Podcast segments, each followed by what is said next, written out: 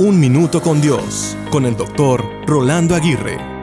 No conozco a muchas personas que les guste esperar. Nosotros decimos frases como buenas cosas vienen para aquellos que esperan, pero no disfrutamos el proceso de la espera. Entre más esperamos, tendemos a perder la esperanza de que algo realmente bueno pueda surgir después de una larga espera. Eso fue lo que le pasó a Zacarías en el Evangelio de Lucas cuando se le dijo del nacimiento de su hijo Juan. Sin embargo, la espera fue larga, pero como Dios siempre cumple sus promesas, en el tiempo indicado y preciso, su hijo Juan nació. El regalo prometido llegó. La espera anhelada se detuvo y Dios se mostró fiel una vez más. El amor de Dios no está limitado a un evento histórico o a una historia familiar como la de Zacarías. Es relevante para nosotros hoy en día.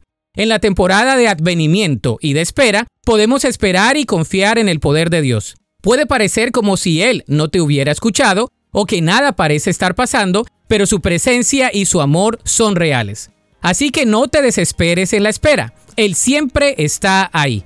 La Biblia dice en Lucas 1.13, pero el ángel le dijo, no tengas miedo, Zacarías, Dios ha oído tu oración.